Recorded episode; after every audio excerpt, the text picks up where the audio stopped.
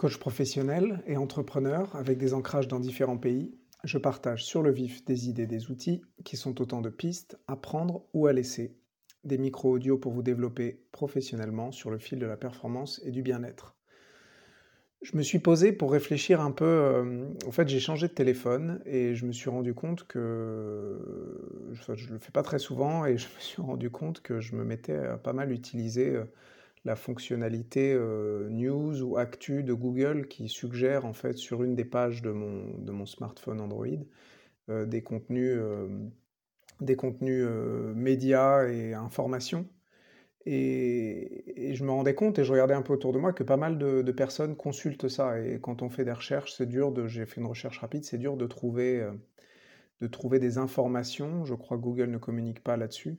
Je pense que c'est des contenus très importants qui viennent d'ailleurs influencer tout le monde des médias, où euh, certains médias vont essayer de faire des titres les plus rapidement possible pour qu'ils figurent quand il y a une nouvelle information, pour que le plus rapidement euh, ils figurent sur Google Actu quand quelqu'un fait une recherche sur un thème spécifique et que ça, ça leur amène du flux sur leur, sur leur page.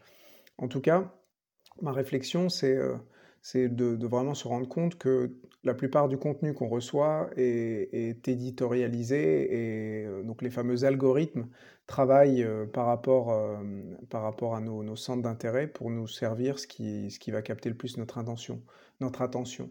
À la différence d'avant ou d'il y a 20 ans, alors j'en- j'enfonce des portes ouvertes, mais je pense que c'est bien de regarder spécifiquement ce que c'est, notamment avec cette idée de, je pense en tout cas, de ne pas voir les algorithmes comme quelque chose de forcément euh, diabolique, euh, maléfique, mais surtout en tout cas de, voir comment ça fonctionne. Et donc ce fonctionnement, voilà, c'est d'ajuster en fonction des centres d'intérêt le contenu qu'on voit.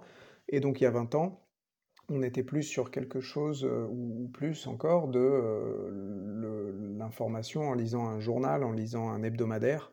Euh, le contenu était, éditorialisé selon la revue qu'on qu'on achetait et tout le monde avait la même chose. Donc de fait, la conséquence qui est évidente et qui est connue de tous et toutes, c'est que on a, il n'y a plus beaucoup de, de- d'expériences communes en termes d'information parce que, euh, alors je ne sais même pas si par exemple la page du monde.fr ou du figaro.fr ou de libération.fr s'ajuste par rapport à nous. Je pense qu'il y a des mécanismes d'ajustement. Mais en tout cas, sur la manière dont on consomme cette information via Google Actu, via les réseaux sociaux, nos expériences et le contenu qu'on voit est très différent, ce qui fait que nos réalités sont fragmentées. Et donc on ne voit plus la même chose sur un même événement. Avant, quand on se mettait devant le journal télévisé, euh, bah, on avait au moins tout ce contenu-là. On pouvait choisir quelle chaîne on voyait, à quel moment, euh, mais, on avait le même contenu. Et donc euh, j'a- j'avais fait le test euh, sur la guerre en Ukraine, là j'enregistre fin 2022. Euh, moi j'ai tendance, je me rendais compte en regardant avec d'autres personnes ce qui- ce qu'ils avaient sur leur flux par rapport à ce sujet-là, sur les réseaux sociaux par exemple. Et moi j'ai tendance à avoir beaucoup de choses, euh, ça m'intéresse sur l'écologie, les conséquences sur la biodiversité. Donc euh, du coup, euh, je vais avoir un petit biais et voir apparaître quand je tape Ukraine des sujets de perte de biodiversité. Donc ce qui peut paraître d'ailleurs euh, assez fou et anecdotique, mais, mais en tout cas, voilà, moi je vois ça. Et je vois d'autres gens dans ma famille qui, qui, voient plutôt des contenus sur, euh, sur les migrants et les conséquences pour l'Europe de l'Ouest, euh, ce que, ce que ça crée, la, crise économique et les difficultés. Et ça me faisait vraiment me rendre compte que, que voilà, mon expérience euh, au quotidien sur un sujet très concret était très différente. Alors je pense que tout ça, c'est un peu la piste du jour de réfléchir aux conséquences. Et je vais, pour rester court, je vais, je vais pas tous les, énumérer, mais le côté nuancé, enfin donc la première nuance, c'est le fait que il y a encore des grands événements qui font la culture, qui font la norme sociale.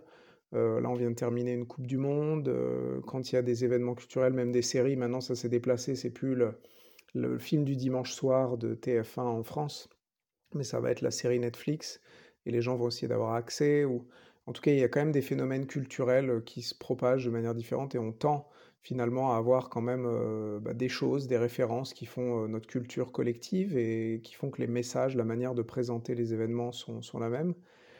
Et je pense qu'une autre manière de le voir positivement, c'est que cette fragmentation et le fait que c'est plus évident qu'on a les mêmes références ou euh, qu'on ne regarde pas tous le journal télévisé ou, des, des médias assez centralisés, qu'on a des informations différentes, fait que de plus en plus on peut être amené à se poser les questions est-ce que la personne, quand on parle d'information, est-ce que la personne a la même information? Parce qu'on sait très bien, intuitivement, qu'on ne consulte pas les mêmes choses, qu'on n'a pas les mêmes points de référence, et donc ça peut, j'imagine en tout cas, je, le pense, donc c'est une piste que, je propose, que ça peut mettre en valeur les biais, les biais que, nous avons et, les expliciter, se poser les questions sur ah mince, euh, moi sur cet événement-là, euh, j'ai mes informations comme ça, j'écoute des podcasts par exemple euh, qui sont avec cette, euh, cette manière, avec ces biais-là.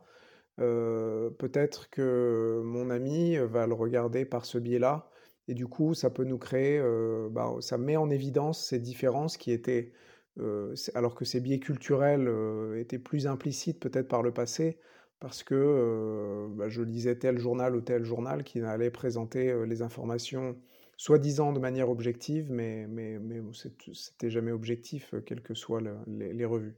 Voilà, pour euh, la piste du jour, un sujet de réflexion euh, en cette fin d'année 2022.